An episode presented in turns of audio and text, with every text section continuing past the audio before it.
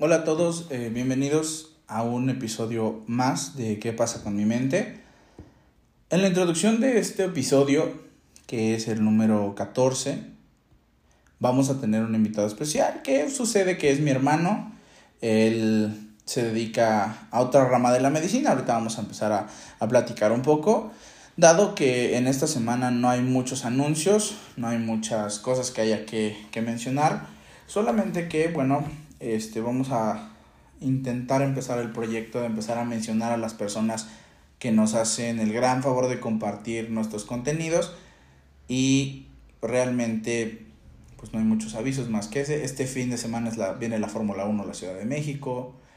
Eh, para todos los amantes de los deportes, a mí personalmente me emociona pero eso no tiene nada que ver con psicología.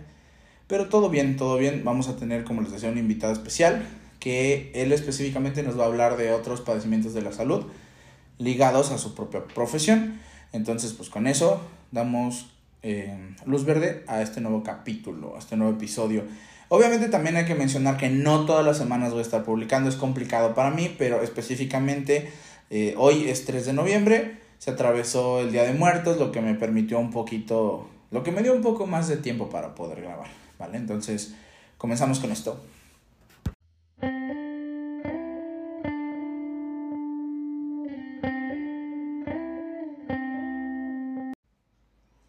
Bueno, pues eh, comenzamos. Como ya les había dicho que estábamos con un invitado especial y sucede que es mi hermano.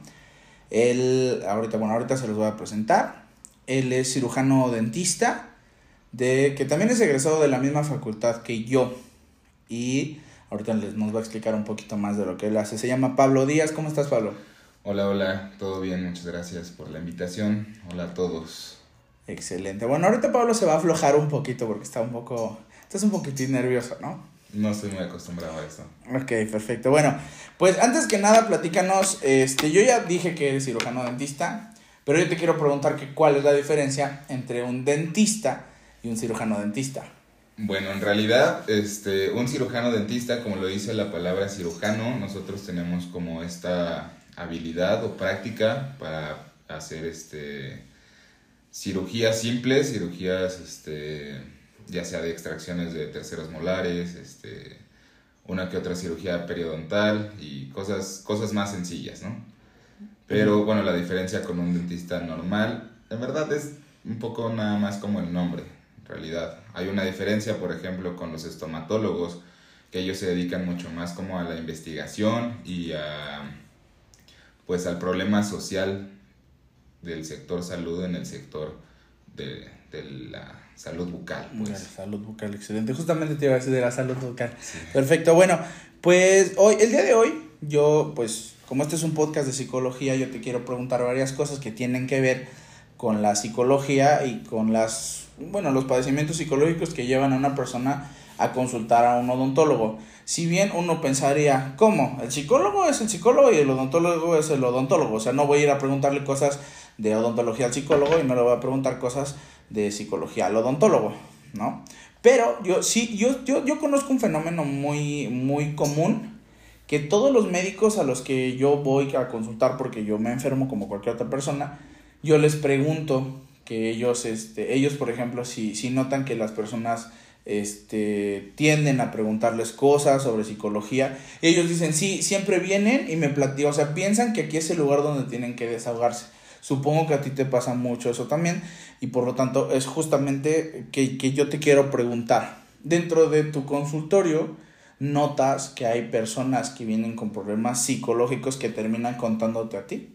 Sí, claro, siempre. Muchas veces va ligado un problema psicológico con un problema en la salud bucal. No siempre, ¿no? A veces hay problemas de alimentación, pero, por ejemplo, en, en ámbito de higiene, muchas veces personas con, con depresión o que están pasando por un momento difícil en su vida se descuidan mucho y ¿Qué otra cosa? También, pues, este, el estrés, el estrés de vivir en una ciudad como la Ciudad de México, trabajo, familia, también los lleva a tener alguna que otra complicación. Si bien hay también padecimientos que son totalmente hereditarios o pues sí, este, que no tienen mucho que ver con, con el aspecto psicológico, obviamente el, el paciente como se, se, desenvuelve en una ciudad, se desenvuelve en, en, diferentes grupos y tiene una vida social, también hay muchos problemas que pueden desencadenar problemas en la, en la mordida o en la salud bucal. Ok, y por ejemplo, de lo que tú notas que es lo más común, que es lo más común que tiene que ver con estas emociones, por ejemplo, ya, ya me hablaste del padecimiento de la, de la depresión, o bueno, también se utiliza mucho el término de factores depresivos. Si bien hay personas que no están en depresión porque justamente yo en otro podcast hablaba del suicidio, una persona que tiene depresión es una persona que ya necesita un tratamiento incluso farmacológico, ¿no? Y hay personas que simplemente tienen rasgos depresivos, le llamamos nosotros los psicólogos. Por ejemplo, cuando una persona viene con, con rasgos depresivos, ¿tú cómo, qué notas de la persona? Hay, hay algo que, que, es muy curioso y muy sencillo de entenderlo. O sea, por ejemplo, creo que a todos nos ha pasado que hay un momento donde, digamos que estamos saliendo con alguien, ¿no? Con una nueva persona, estamos conociendo a alguien que nos atrae. Todo el tiempo cuidamos todo nuestro aspecto, tanto físico como, pues sí, todo, ¿no? Incluso la forma en que hablas, buscas temas de conversación. Y hay algo muy curioso que sucede. Por lo, por lo menos a mí me ha pasado y, y sé de personas que igual que cuando empiezan a salir con esta persona nueva que conocen, que están emocionados, empiezan a lavarse los dientes, empiezan a arreglarse, a, a ponerse perfume a veces, ¿no? Hay personas que nunca y de pronto empiezan a hacer esto. Y sucede exactamente lo mismo, pero a, al revés, cuando olvidan a esta persona o pasa algo con esta persona y dejan de hablar, empiezan a descuidarse mucho. Y muchas, muchos de mis pacientes han llegado diciendo esto, ¿no? O sea, que, que alguna situación ha hecho que se descuide mucho de, de, tanto de su aspecto como de su salud bucal. Eso en cuanto okay. al tema como de que tú dices como de estas actitudes depresivas uh -huh. y obviamente también lo que más llega este que tenga que ver un poquito más con el, con el aspecto psicológico sería el bruxismo y bueno este, este aspecto que bueno el bruxismo lo podemos definir como el rechinar o morder este muy, muy fuerte. Normalmente es durante la noche, pero bueno, dejémoslo en el acto de, de, rechinar los dientes. Pero es involuntario, ¿no? A veces sí, depende. Tenemos que, que aclarar también que el bruxismo puede ser por varios factores. Hay un tipo de, de bruxismo por un, una clase de mordida especial. Uh -huh. Bueno, no especial, sino una clasificación. Uh -huh. En una mordida borde a borde, pues bueno, es prácticamente imposible que no haya este este, este problema del bruxismo o de rechinar los dientes, porque la misma anatomía de tu cabeza y de tu cráneo, o sea, en, en, en los huesos maxilar y mandibular, pues lo haces simplemente porque estás con una oclusión mala. La oclusión es cuando se cierra. Se la cierra la, es, ajá, la oclusión Lo que comúnmente se dice cerrar la quijada, ¿no? O Ah, cerrar pues la dentadura. Ajá, sí, sí, sí. Ok.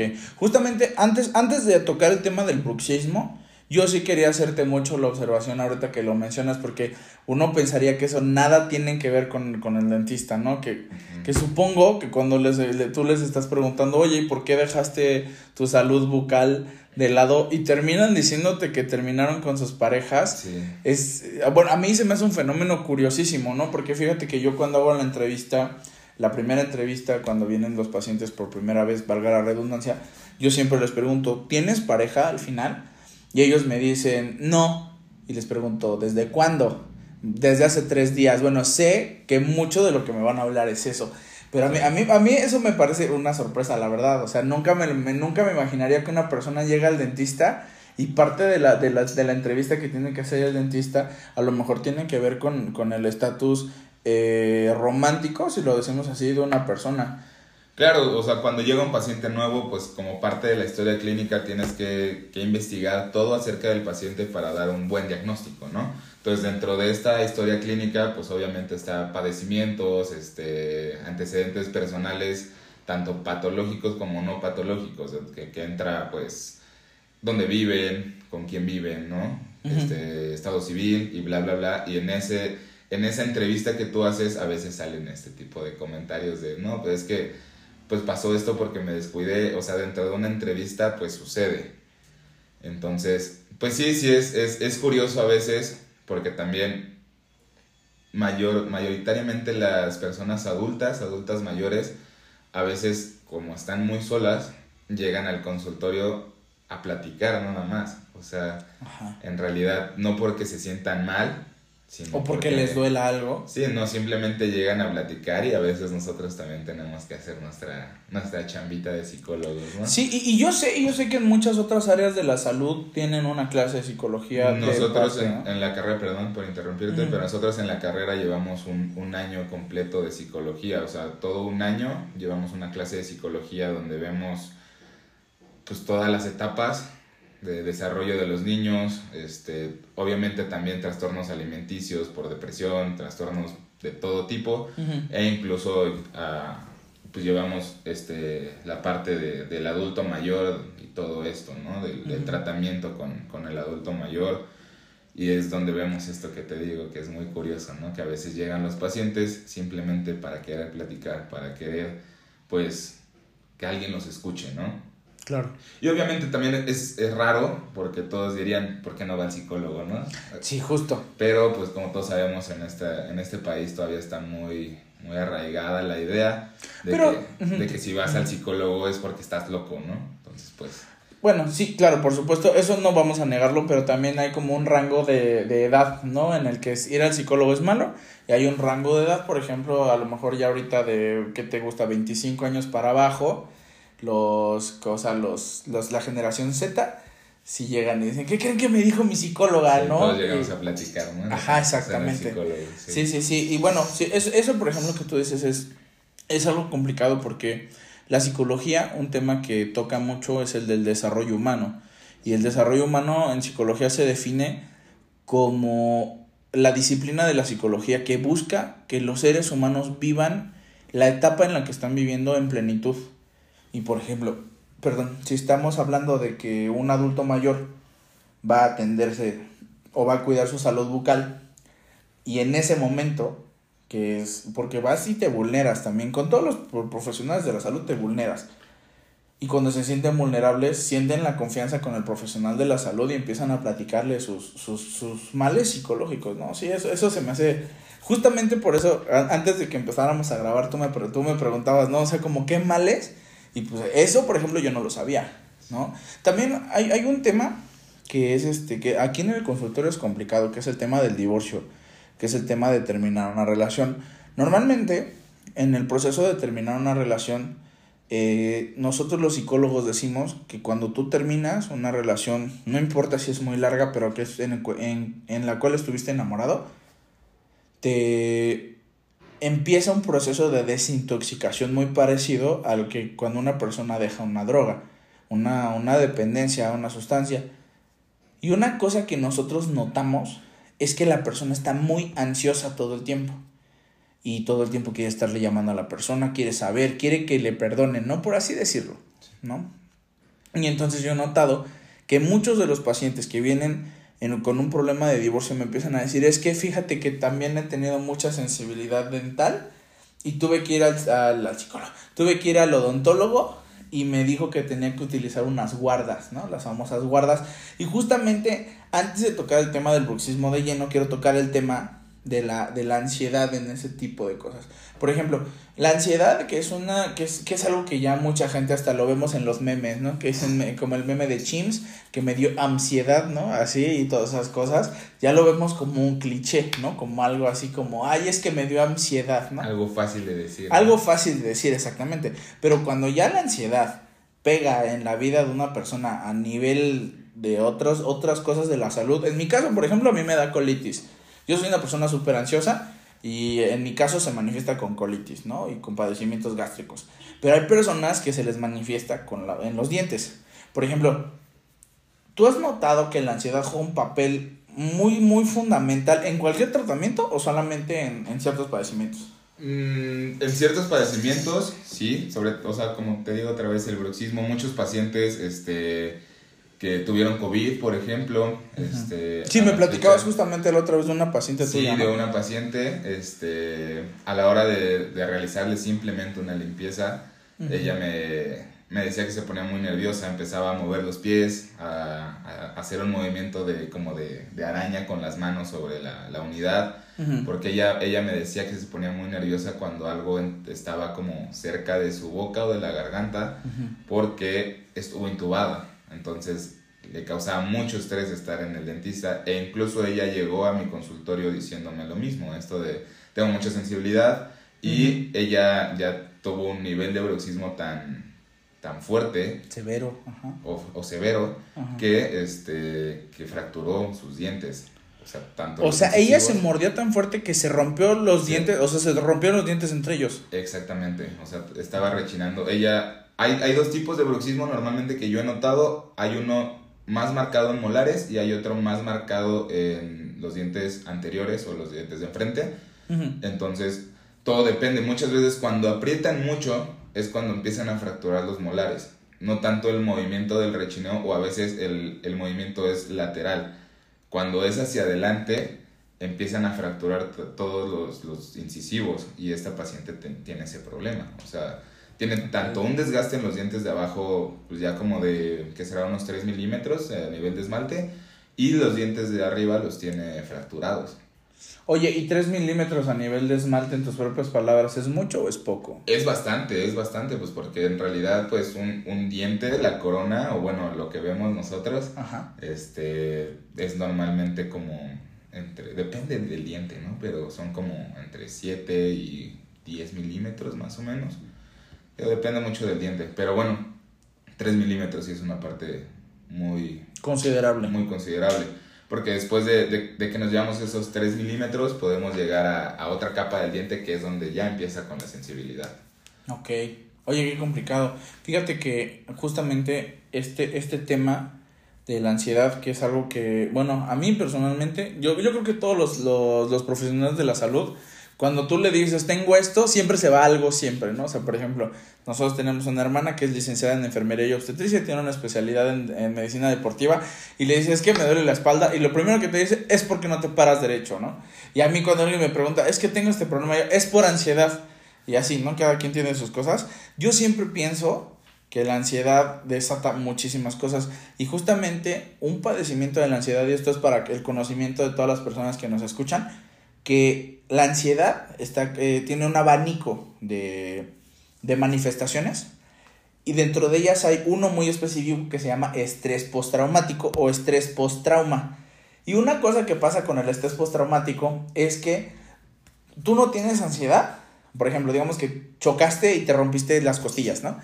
Entonces va a llegar un momento en que tú digas, ah, bueno, no me estrese subirme a un coche pero de pronto escuchas del claxon del coche, que a lo mejor se escuchó justamente antes del momento del impacto que te rompió las costillas, y vas a empezar a desarrollar un trastorno de ansiedad. O sea, cuando escuches el claxon vas a hiperventilar o te vas a sentir así súper nervioso. Y justamente le pasaba a esta persona, ¿no? O sea que cuando la intubaron, supongo que fue una situación ultra estresante y muy traumatizante. Y entonces cuando tú le haces los procedimientos empieza como este proceso otra vez de sentir que su vida está en peligro. Porque hay que recordar, y esto sí es para todos los que necesitan escuchar esto, la ansiedad tiene la característica de prepararnos para un, para un peligro inminente de muerte. Segregando adrenalina. Exactamente. Noradrenalina que combinada con el cortisol se convierte en adrenalina y después se convierte en un ataque de ansiedad o en un ataque de pánico.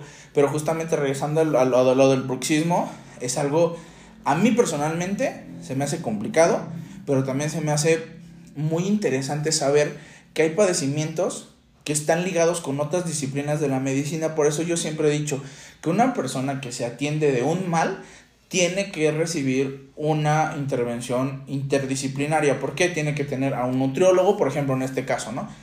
Que tú me dices, tengo pacientes, y es algo que tú ya me has eh, indicado antes, que una persona que tiene una, una dieta rica en carbohidratos, ¿Qué va a desarrollar? Diabetes, sobrepeso, este, obesidad, hipertensión. Eso del lado de lo médico. Del lado de lo odontológico, sé que puede tener caries, se desgasta cierta parte de, los dientes y, psicológicamente, pues bueno, tiene baja autoestima. O sea, nosotros vemos que, hay, que, hay un, que tiene que haber una atención multidisciplinaria, ¿no? Entonces, en ese caso, pues sí se me hace como muy enriquecedor que nos estés platicando esto. Sí, totalmente. Yo creo que siempre para atender cualquier padecimiento tienes que, tienes que llevar a cabo un, o sea, lo tienes que llevar a cabo con un conjunto de, médicos, ¿no? De especiales de la salud. Este, es por ejemplo un, caso de una persona con un trastorno alimenticio como la bulimia, ¿no? Digamos, o la anorexia. Obviamente tiene que ver tanto a un médico como a un nutriólogo obviamente un psicólogo, que es lo más importante, y también, aunque nadie lo crea, pues a un, a un profesional de, de, la salud bucal, a un odontólogo, porque en la, en la bulimia, como sabemos, pues bueno, son personas que vomitan. Se provocan el vómito. Se provocan el vómito. El vómito pues es, un, es una sustancia súper ácida, o sea, trae ácido clorhídrico del estómago. Es muy corrosivo. Es muy corrosivo, entonces hay padecimientos en la boca que te puede llegar a, hacer perder tus dientes, ¿no? O sea, tanto estar vomitando los puedes gastar a tal nivel que se pueden caer solos. Igual en la anorexia, pues obviamente cuando no comes mucho o no comes bien, hay todo un desequilibrio en, en todo tu cuerpo y en la boca también se ve, se ve la afección cambiando el pH cambia el pH, hay susceptibilidad a caries, entonces pues problemas y problemas, ¿no? Pero sí, o sea, siempre cualquier enfermedad lo recomendado es, es llevar a cabo una, una atención con todos los médicos que sean los especialistas en cada área, ¿no? Sí, claro, bueno, también una cosa que, que yo siempre he pensado es que em, la salud en México es un tema complicado, no por una cuestión cultural, que sí lo es, pero también por una cuestión este, económica.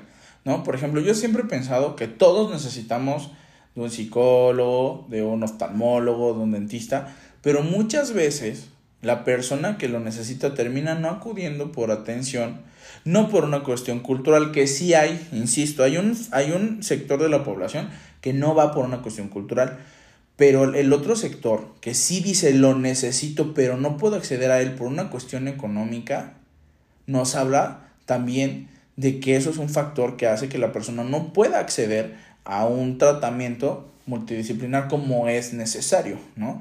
Sí, y, y, si bien decimos aquí en México tenemos, aunque usted no lo crea, la bendición de tener servicios de salud populares o servicios de salud públicos, usted váyase a Estados Unidos y verá, verá de verdad lo que es pagar por el servicio de salud, ¿no? Entonces, es complicado, sí, justamente una cosa que yo te quiero decir, que es un dato, no sé si es 100% verídico, pero yo sé que hay un número muy reducido de psicólogos que están en el sector salud del Instituto Mexicano del Seguro Social.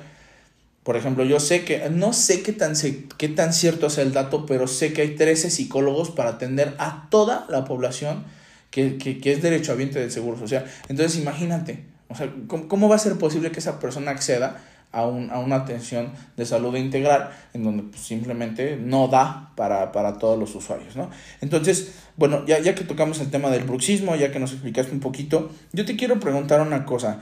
Una persona, por ejemplo, tocando específicamente el tema del dinero, que no tiene a lo mejor el acceso, que no tiene este la oportunidad de visitar a todo, a todo el, eh, el grupo de especialistas que necesita para un padecimiento bucal, ¿Cuál solución? Tú le, ¿Qué soluciones les brindas? Ok, en este caso del bruxismo como tal, bueno, este, normalmente lo que yo hago como tratamiento para esto es el uso de guardas, de guardas, este, tanto una blanda y una rígida. ¿Qué hay de diferencia entre estas dos? Bueno, eh, normalmente en la entrevista yo le pregunto al paciente cuál es el momento en el que él se siente más estresado o donde él nota que hay este movimiento involuntario o este trauma de la oclusión o el bruxismo que, que, vea que en qué momento se pone más grave, ¿no? Y bueno, hay, hay respuestas de todo tipo, ¿no? Desde cuando estoy trabajando, cuando llega mi papá, cuando duermo. Normalmente es cuando duermen, porque bueno, tú ahí le sabes mucho más que yo, pero pues cuando nosotros estamos dormidos, pues obviamente nuestro subconsciente está, está mandando sobre todo nuestro cuerpo, ¿no? Entonces, pues bueno, lo que yo sé es que cuando pasa eso, sacas todo el estrés que, que, tuviste en el día, ¿no? Entonces muchos de los pacientes empiezan a, a, rechinar los dientes por las noches cuando duermen, porque es el único momento donde pueden sacar todo ese estrés, ¿no? Claro. Y pues bueno, es la, la respuesta de casi todos es despierto y me duele horrible adelante de las orejas, ¿no? Que es donde está la articulación. Está tan apretado el músculo y tan, pues sí, tan, tan colapsado, por así decirlo, que, que, empieza una molestia horrible, ¿no? Hay, hay pacientes que incluso dicen que, que, durante cinco minutos en la mañana no pueden abrir la boca, ¿no? Y a, a, futuro, o sea, si no se trata bien, puede, llegar a un trauma tan, tan severo que pueden destruir tanto su disco articular y ya no puedan abrir bien, o que a la hora de que abran se disloquen y cosas de ese estilo, ¿no? También. Pero bueno, entonces, como tratamiento para esto, pues sí, el, el, las guardas, yo sé que a veces no se puede ir como... Normalmente el tratamiento es una guarda e ir al psicólogo a atender todos esos problemas porque a fin de cuentas es ansiedad y es estrés manifestado de esta manera. Entonces siempre una guarda, ¿qué es lo que hace la guarda? Tratar de, de desconfigurar a los músculos y, y, agregar este como son 3 milímetros más o menos. Como si fuera un colchoncito. Como si fuera un colchón, exactamente, como un protector bucal, como un boxeador. Justo eso era lo que te iba a preguntar, porque cuando tú dices guardas, pues todo mundo que sabe de odontología lo sabe, pero ¿qué son las guardas? Pues son como una okay, especie de... Bueno, es, es como una, es como una especie de película rígida, ¿no? Es, que se pone sobre los dientes. Exactamente, de hecho, para hacer una guarda, bueno, se saca un modelo de, uh -huh. del, del, paciente. Que es una impresión de los una dientes. impresión de los dientes, este, y se hace en un acetato. En un acetato es un tipo de plástico. Uh -huh. Está ahí de, de, de, este, características son rígidos y blandos en diferentes calibres. Hay unos calibres muy delgados y hay calibres súper altos, ¿no? O sea, empieza la numeración, si no mal recuerdo, en 40 y obviamente se va como hasta el 180. Órale. Uh -huh. Son calibres diferentes, unos más gruesos que otros. Entonces, dependiendo del, de la gravedad que tenga el paciente, pues tú vas a saber qué, qué, este, qué calibre poner, ¿no? Pero bueno, son acetatos, es un plástico que se hace a, alrededor de todos los dientes. Este. Ok, y las guardas sería como la solución para ese tema del bruxismo y de, la, de lastimarse los dientes con relación a la ansiedad. Exactamente, okay. normalmente, tío, no, obviamente una guarda no va a quitar el, el hábito, tienes que trabajar, claro. o sea, una guarda simplemente es como un paliativo, es cuidar, nada uh -huh. más. Uh -huh. este, es no, algo que te quita, es algo que te quita la manifestación, pero no te quita el origen. Exactamente, o sea, solo es para controlar que ya no hay un desgaste, pero en uh -huh. realidad lo tienes que tratar pues con un psicólogo o pues bueno, si no te alcanza con un psicólogo, tratar de tú ayudarlo en ese sentido, ¿no? Decir, bueno, o sea, pues yo no soy psicólogo, pero te puedo escuchar, necesito que hagas esto también. O sea, la guarda va a hacer que poco a poco desconfiguremos este, este hábito y obviamente encargarle al paciente que tiene que hacer algo, ¿no? Uh -huh. Es muy difícil, ¿no? Como claro. decirle a alguien, no te estreses, ¿no? Ajá, sí, es el clásico échale ganas. Échale ganas, ¿no? no me es muy nada. difícil, pero pues sí, sí, o sea, tienes que, tienes que tratarlo. Ok. Justamente, bueno, en esta parte es donde yo soy el experto en el tema también.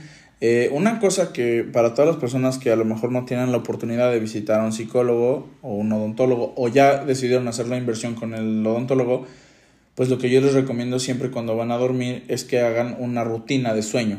¿No? La rutina de sueño, eh, dentro de los hábitos de la higiene del sueño, es que eh, las personas no vean, este, no tengan estimulación emocional fuerte, por ejemplo, no ver una serie de narcotraficantes este, disparándose unos con otros, este, no ver series de miedo, no ver cosas estresantes, no, no, no consumir contenido estresante antes de dormir, alejarse de las pantallas al menos una hora, sé que eso suena súper imposible, pero una hora antes de dormir y por supuesto que ellos hagan ejercicios de respiración a la hora de dormir. ¿Por qué? Porque esto hace que todos los músculos se relajen y por lo tanto cuando está este momento de sueño en donde la manifestación de todos los deseos, miedos y cosas reprimidas del inconsciente se manifiestan, que no se manifieste lo doloroso, ¿no? Eso es como el factor, pero pues siempre buscar la atención integral, ¿no? Ok, eh, ¿hay algún momento en donde sea peligroso un padecimiento de este tipo? Claro, totalmente. Te digo, al final de cuentas es un, es un problema de la oclusión, como te digo, o sea, el paciente puede llegar a desgastar sus dientes a tal grado que llegue a la parte vital del diente, que es la pulpa. Uh -huh.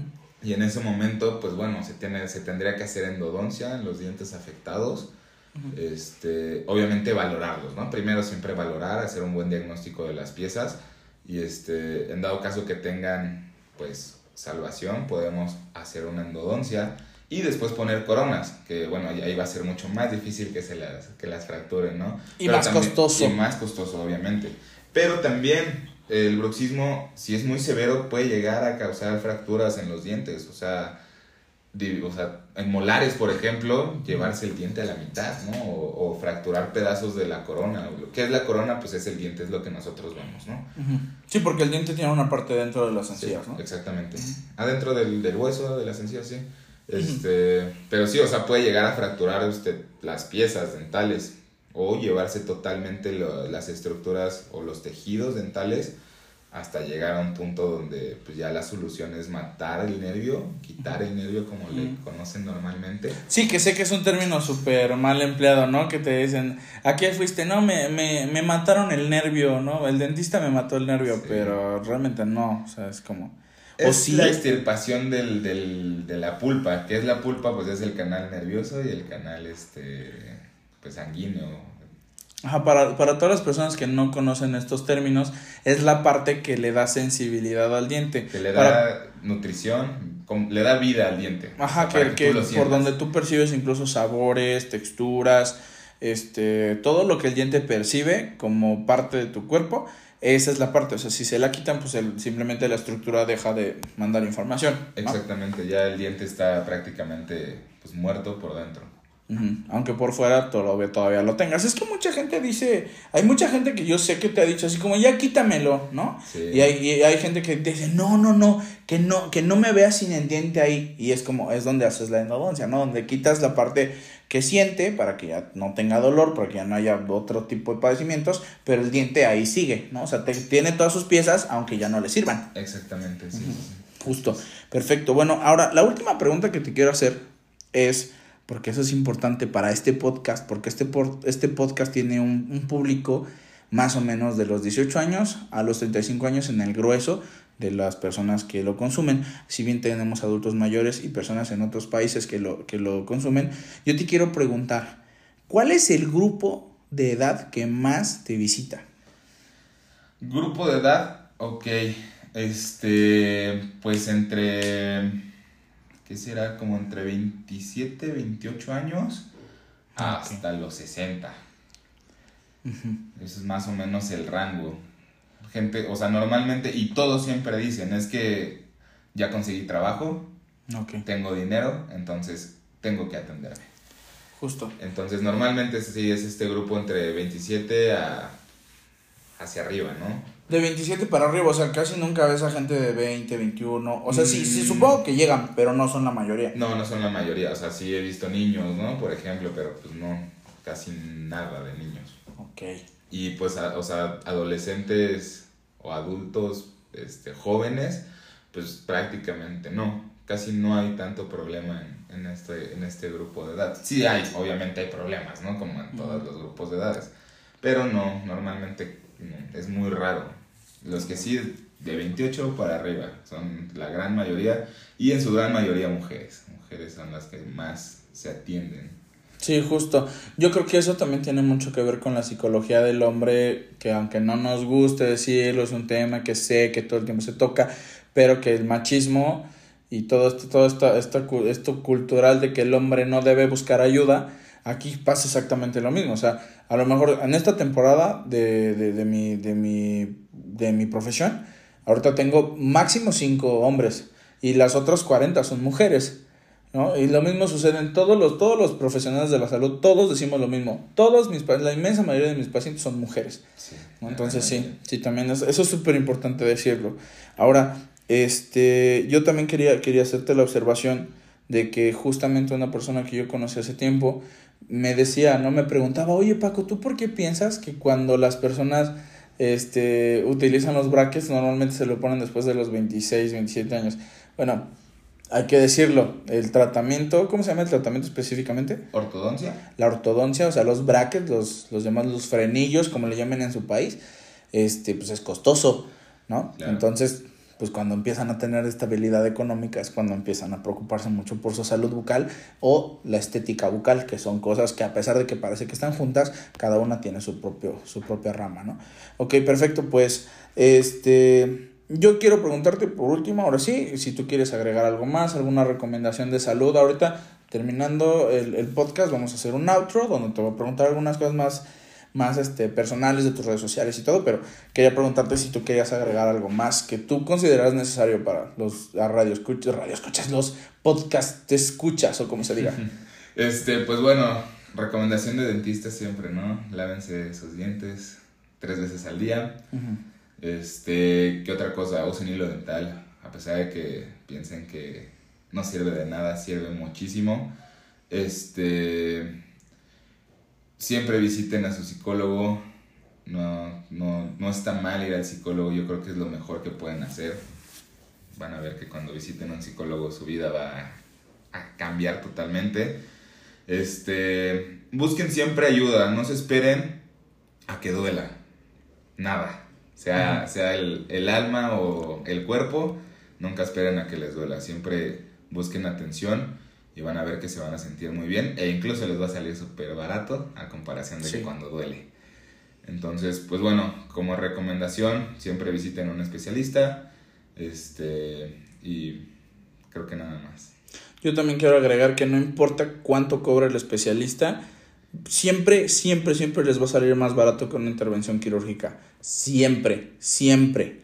Todas las veces. O sea, no se esperen a que, a que vayan con el especialista y les diga, esto es de operación. ¿No? Porque entonces lo que, lo que se quisieron ahorrar lo van a gastar a fuerza. Escuchen a su cuerpo siempre. Claro, justo. Muy, muy oriental ese, ese, ese, ese consejo. Pero pues bueno, muchísimas gracias por estar acá. Ahorita vamos al outro y ya nos despedimos. Nos hablas de tus redes sociales, ¿vale? Ok.